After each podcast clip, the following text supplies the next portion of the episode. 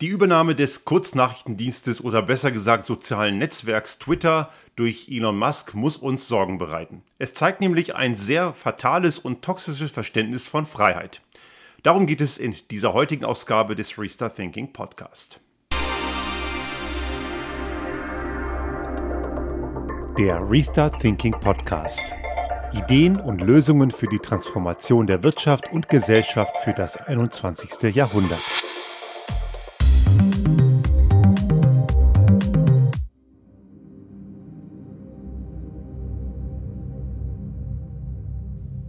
Wie sicherlich die meisten bemerkt haben, ist es diese Woche offiziell geworden, dass nach einigem Hickhack und hin und her der Multimilliardär und Tesla-Gründer Elon Musk Twitter übernehmen möchte. 44 Milliarden stehen da im Raum, eine wirklich enorme Summe für ein soziales Netzwerk, in dem eine Menge Leute jede Menge Blödsinn rausblöken, allerdings durchaus auch der eine oder andere gute Diskurs stattgefunden hat oder auch immer noch stattfindet.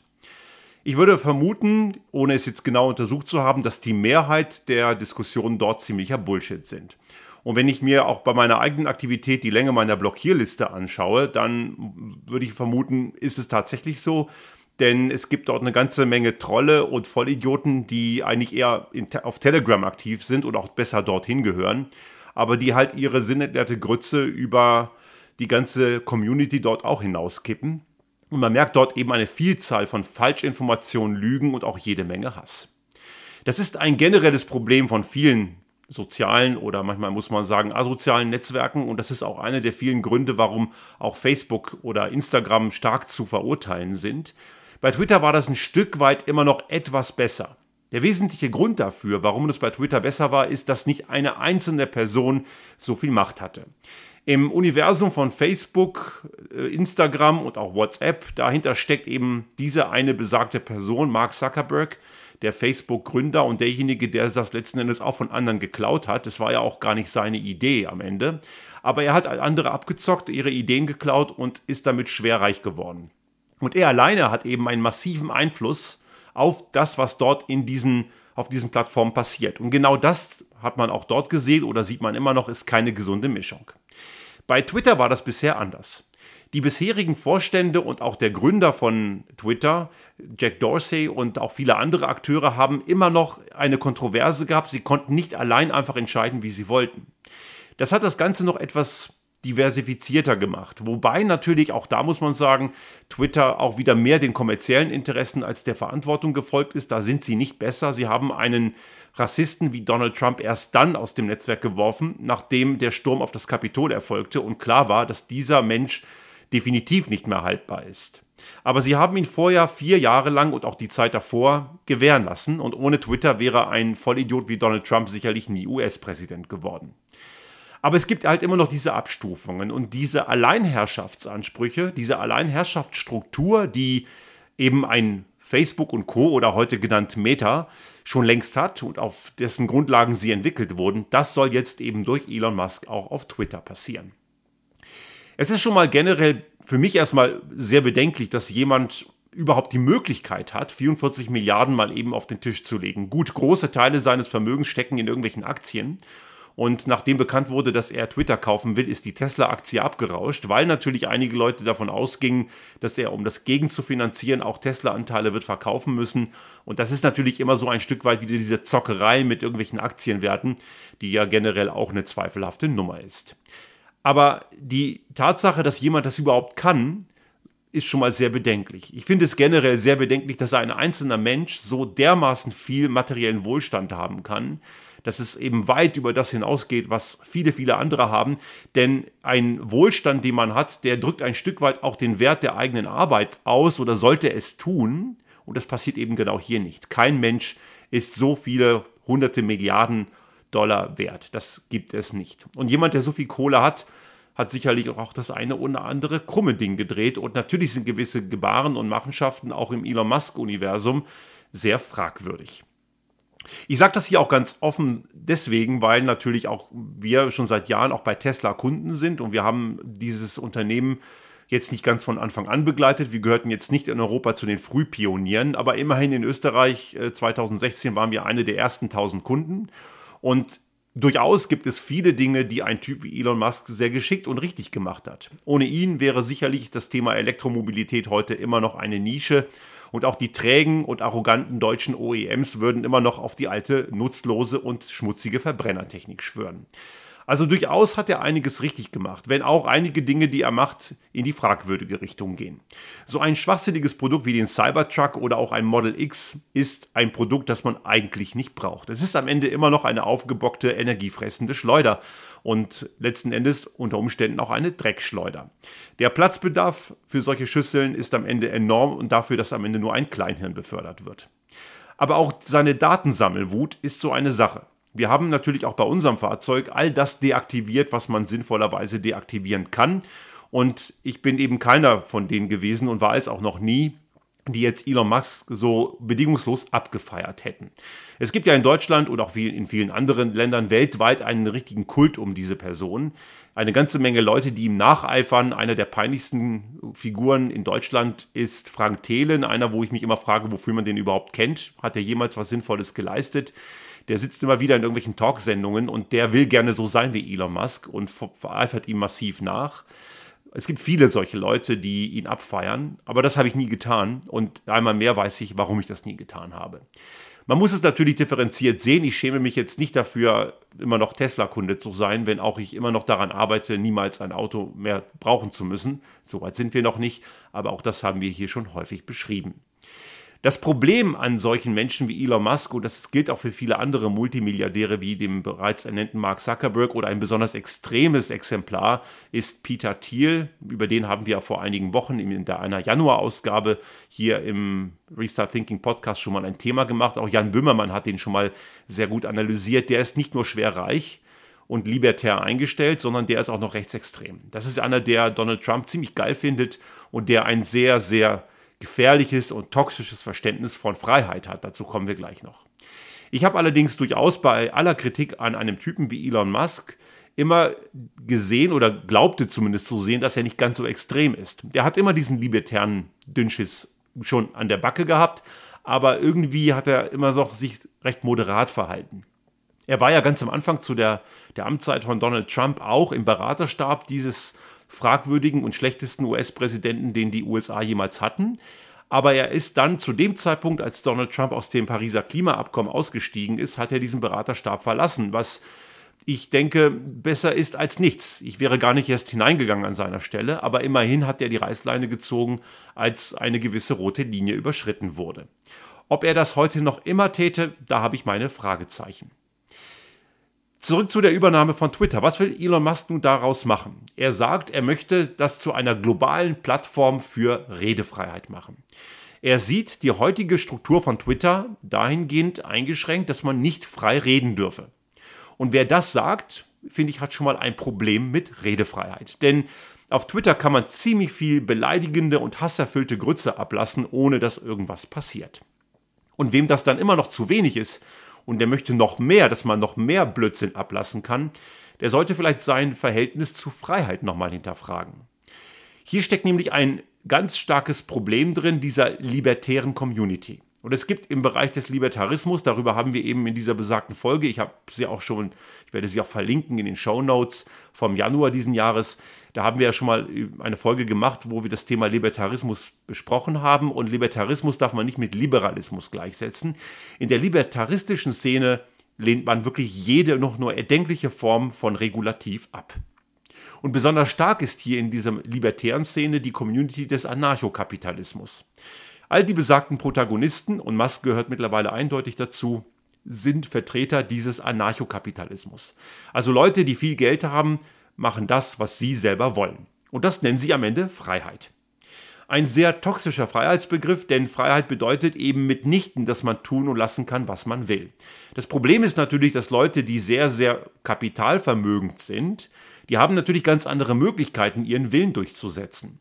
Und wenn sie das dann auf gegen wirklich jede, jede Rücksicht auf andere tun und am Ende alles möglich ist, was ihnen halt in den Kram passt, dann wird das Ganze eine sehr gefährliche Nummer. Elon Musk geht es mitnichten um Redefreiheit. Ihm geht es auch nicht um Meinungsfreiheit, ihm geht es um seine persönliche Macht.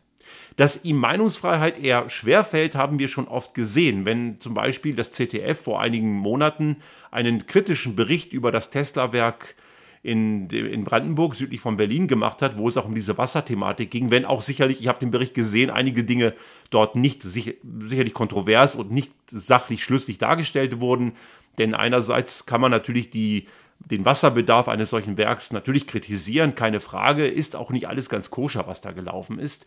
Aber gleichzeitig hat man kein Problem mit dem Wasserbedarf von einheimischen Kohleindustrieanlagen, die deutlich mehr Wasser brauchen und obendrein noch sehr viel, viel mehr dreckiger sind. Da gibt es diesen Protest eben nicht. Das sind alles nochmal so Themen und das kann man und soll man kontrovers diskutieren und auch Elon Musk muss sich dort natürlich Kritik gefallen lassen.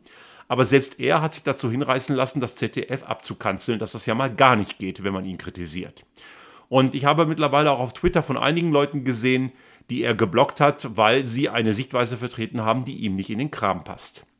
Also mit Meinungsfreiheit und Redefreiheit hat er ganz massive Probleme. Und das haben übrigens auch sehr viele, die ständig Freiheit brüllen. Das sehen wir in der Covidioten-Szene, in der Querschwurbler-Szene. All diese Leute schreien immer Freiheit, aber Freiheit bedeutet eben auch, dass man diesen Leuten, die Schwachsinn reden, auch sagt, dass sie Schwachsinn reden, aber dann sind sie sehr schnell beleidigt und schreien dann Diktatur. Und genauso in diese Richtung geht es bei Elon Musk auch. Es geht ihm nicht um Redefreiheit, es geht ihm auch nicht um Meinungsfreiheit, es geht, ihn, geht ihm ausschließlich um den Ausbau seiner persönlichen Macht. Wie kann ihm jetzt so ein Medium wie Twitter dabei helfen? Ziemlich stark. Man darf Twitter nicht unterschätzen. Klar ist Twitter so ziemlich der klein, die kleinste dieser Social-Media-Plattformen. Sowohl Facebook als auch Instagram oder auch äh, WhatsApp und so sind alle viel größer. Twitter hat keine Milliarden von Nutzer und Nutzerinnen. Davon ist Twitter weit entfernt. Aber Twitter setzt Trends. Die ganze MeToo-Debatte zum Beispiel oder auch die Black Lives Matter-Bewegung hat auf Twitter ihren Ursprung. Viele Dinge, die später in die Breite gekommen sind, sind auf Twitter entstanden und es liegt durchaus auch daran, dass es dort relativ starke Blasen von Intellektuellen und Journalistinnen gibt, die dort sehr aufklärerische Beiträge machen, die natürlich dann von irgendwelchen Idioten gekapert werden. Aber diese ganzen Algorithmen, die in der Lage sind, eine geschickte Multiplikation von Trends zu vollziehen, sind ein wertvoller Datenschatz für solche Milliardäre, die dadurch natürlich auch ihre Botschaften rauslassen können. Elon Musk ist ja auch schon in der Vergangenheit aufgefallen, dass er sich auch mit der amerikanischen Börsenaufsicht angelegt hat, weil er über Twitter marktmanipulative Aussagen gemacht hat, auch im Kontext seines Unternehmens Tesla, was er, wo er auch eben Mitgründer ist. Er ist ja nicht der alleinige Gründer gewesen damals. Und das hat natürlich auch entsprechende manipulative Auswirkungen für Marktentwicklungen. Und wenn man natürlich so eine Plattform auch noch besitzt und das Ganze in die Richtung lenken und steuern kann, wo es einem gerade passt, wird die ganze Sache ziemlich bedenklich. Es ist generell eine Frage, ob wir das zulassen wollen, dass solche extrem schwerreichen Menschen so viel Macht haben. Wir können uns jetzt darüber drehen und wenden, wie wir wollen, und ich werde sehr wahrscheinlich auch mein Engagement auf Twitter einstellen, weil es eben eine Entwicklung ist, die ich bedenklich finde. Aber es ist nun mal so, dass diese Plattformen da sind und diese Plattformen haben eben eine enorme Macht. Und eben, wie ich schon sagte, man darf Twitter auch trotz der Tatsache, dass es das kleinste dieser ganzen Netzwerke ist, nicht unterschätzen. Und die Macht des Kapitals, die Macht dieser Leute, die so schwer reich sind, die ist eben auch sehr, sehr gefährlich. Man muss sich hier auch die Frage stellen, warum haben die Geld übrig für 44 Milliarden mal irgendwo einen Anteil oder eben die Mehrheit an so einem Kurznachrichtendienst zu kaufen? Und auf der anderen Seite, ist das, ist das äh, ganze Klimaprogramm der beiden Regierungen, das ist auch etwa 40 Milliarden schwer, dafür fehlt das Geld dann doch. Also man sieht auch, dass die ganzen Prioritäten nicht richtig gesetzt werden und dass anscheinend gewisse Machteinflüsse über Social Media wichtiger sind als die Rettung unseres Lebensraums. Auch wenn man sich anschaut, wie man Armut in der Welt bekämpfen kann, dazu braucht es nur einen kleinen marginalen Anteil dessen, was die reichsten Menschen der Welt alles besitzen. Die würden, wenn sie das abgäben, das würden die gar nicht merken, aber sie tun es nicht. Und wenn ich dann auch noch sehe, dass irgendwelche Leute ihr Vermögen verpulvern für ein paar Tage Spaß in Schwerelosigkeit mit Weltraumtourismus, muss man sich generell an den Kopf fassen, denn generell diese ganze Weltraumtourismusaktivitäten dürfte es eigentlich in einer heutigen Zeit mit den heutigen Problemen, die wir lösen müssen, überhaupt gar nicht geben. Aber dennoch gibt es sie und das zeigt, dass dieser Freiheitsgedanke, dass gewisse Leute, die es sich leisten können, Dinge tun, die der Mehrheit schaden, weil sie es können, eben hochproblematisch sind. Und genau diese Strukturen werden durch solche Aktionen noch weiter zementiert und manifestiert. Ich bin in dieser Woche auch ziemlich erstaunt gewesen, dass auch viele Leute, die ich so von der Timeline auf Twitter kenne, die durchaus aufgeklärt sind, sehr vernünftige Menschen, die sich auch für die, für die Aktivitäten gegen die Klimakrise einsetzen, dass die plötzlich so die Frage gestellt haben, ey, was habt ihr, ist doch gar nicht so schlimm, das ist ja mal was Neues, stellt euch nicht so an. Ich finde es interessant, dass solche Leute diese Problematik nicht sehen, dass so viel Macht in den Händen einzelner weniger Menschen so gefährlich ist. Das Internet sollte ja mal, das war ja mal so der Gedanke in den 90er Jahren, zur Demokratisierung und Vielfalt unserer Kultur, unserer Gesellschaften beitragen und ein starker Antriebsfaktor dafür sein. Aber genau das Gegenteil ist passiert. Die größten Monopole, die größten Machtstrukturen, die größten finanzstärksten Unternehmen sind in der Zeit des Internet entstanden und die heißen eben unter anderem Facebook oder Meta, die heißen Amazon, die heißen Google und eben auch so an Unternehmen wie Apple und Tesla sind mittlerweile Giganten geworden, die über einen enormen Datenschatz verfügen. Und jetzt durch Twitter erwirbt der Besitzer eines solchen Datengiganten noch eine wichtige Maschinerie, die unheimlich viele Kundendaten hat, die sehr viel algorithmisches Wissen über KI-Entwicklung besitzt. Und das Ganze ist eben eine gefährliche Mischung, weil eine ganz kleine Menge von schwerreichen Milliardären am Ende alleinige Macht ausüben kann. Das ist etwas, wo wir entgegenwirken müssen. Und wir können als Nutzerinnen und Nutzer durchaus dem entgegenwirken, indem wir unser Engagement auf diesen Plattformen einstellen und zum Beispiel zu einer Alternative wechseln, die jetzt auch in den Tagen, Sie haben es sicherlich mitbekommen, immer weiter aktiv wird, nämlich die Plattform nennt sich Mastodon. Das klingt ein bisschen eigenartig erstmal und man mag da vielleicht unterschiedliche Assoziationen haben, aber es ist nichts anderes als ein mammutähnlich, aus, mammutähnlich aussehendes Urzeitgetier, das ausgestorben ist. Aber wo auch immer jetzt der Name herkommt, ich habe jetzt nicht im Kopf, wie der entstanden ist, aber es ist eben eine Open-Source-Plattform, die dezentral ist. Man spricht auch vom sogenannten Fediverse, also Federated Universe, ein, ein, ähm, ein Kunstbegriff aus der ganzen Geschichte, wo mehrere Server-Entities ein soziales Netzwerk bilden, wo die Leute, die können eben auf verschiedenen Servern aktiv sein, sehr dezentral strukturiert, können sie am Ende miteinander interagieren und kommunizieren. Die Zeichenlänge ist etwas länger als bei Twitter, da kann man bis zu 500 Zeichen posten. Das soll den Diskurs etwas weiter erleichtern. Aber man muss entsprechend aufpassen, dass man auch dort nicht die Fehler macht. Und es besteht natürlich dort die massive Gefahr, dass diese ganzen Trollfabriken und die ganzen Schwurbler und Lügner auch diesen Diskurs, der dort bisher noch klein ist, muss sagen allerdings auch sehr fein ist, am Ende vergiften und kaputt machen. Wir müssen uns aber auch generell die Frage stellen, inwiefern soziale Medien, so wie sie heute sind, eine wirkliche Option sind, uns als Gesellschaft weiterzuentwickeln. Denn solange diese Plattformen obendrein noch in wenigen Händen von Schwerreichen sind, wird es besonders gefährlich, gerade wenn sie libertär eingestellt sind. Und das sind eben diese Leute maßgeblich. Sie folgen dieser libertären, brandgefährlichen und absolutistischen Ideologie, die ganz, ganz viel Macht in den Händen von ganz, ganz wenigen Menschen legt. Und das nennen sie am Ende dann irrtümlicherweise Freiheit. Und auf der anderen Seite haben wir eben auch genau diese Problematik, dass wir dort Mechanismen haben, dass Menschen anfangen, auch abstruseste Dinge zu glauben und sich am Ende sehr stark radikalisieren. Es braucht am Ende ein Regulativ, auch für soziale Medien. Und das hat nichts mit Diktatur oder Einschränkung von Meinungsfreiheit zu tun. Das hat was mit rechtsstaatlichen Prinzipien zu tun. Beleidigungen, Hassandrohungen, Hassausübung, was auch immer dort passiert, das hat nichts mit Meinungsfreiheit zu tun. Auch erlebe ich es oft, dass die Leute versuchen, einen niederzumachen und dann am Ende nennen sie das Kritik. Kritik und Niederknüppeln von anderen Menschen, deren Ansichten man einem nicht gefallen, hat nichts mit Kritik zu tun. Das ist reines, das ist eine reine Hasstiran. Und sowas ist im realen Leben strafbar, ist im realen Leben nicht angebracht und das darf auch im digitalen Raum nicht der Fall sein. Die Frage, die wir uns am Ende stellen müssen, ist, wer reguliert das? Und dieses Regulativ sollte keineswegs in den Händen von irgendwelchen Multimilliardären sein, sondern von möglichst neutralen rechtsstaatlichen Instanzen. Und diese rechtsstaatlichen Instanzen kann es natürlich nicht in Diktaturen geben.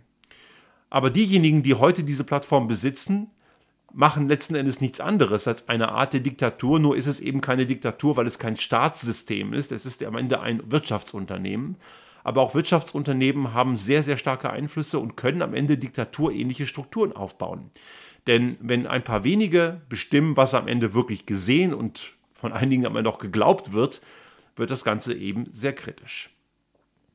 Ich glaube, es reicht hier nicht aus, dass wir nur an uns Nutzerinnen und Nutzer appellieren, unser Verhalten zu ändern. Müssen wir natürlich auch. Und ich appelliere hiermit damit, und ich habe vorhin schon ein Beispiel genannt, was eine mögliche Alternative ist.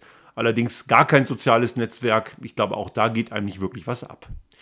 Aber wir brauchen auch regulative Strukturen und ich plädiere sehr stark für eine Regulierung dieser Plattformen. Denn wir haben gesehen, dass es ohne Regulierung leider nicht geht. Und Regulierung ist etwas, was viele nicht mögen, was grundsätzlich immer als Einschränkung empfunden wird. Und irgendwelche Leute sagen, haben mir auch schon mal gesagt, jede Regulierung oder jedes Verbot sei die Einschränkung von Freiheit, aber das stimmt eben gerade nicht. Die falsche Art der Regulierung und Verbote, klar. Man kann sowas missbrauchen und Freiheit am Ende einschränken. Das nennt sich dann wirklich Diktatur. Das haben wir in Russland, in Ungarn oder in der Türkei oder auch in China. Aber die richtigen Regulierungen an den richtigen Stellen und die Verbote an den richtigen Stellen, die machen Freiheit überhaupt erst möglich.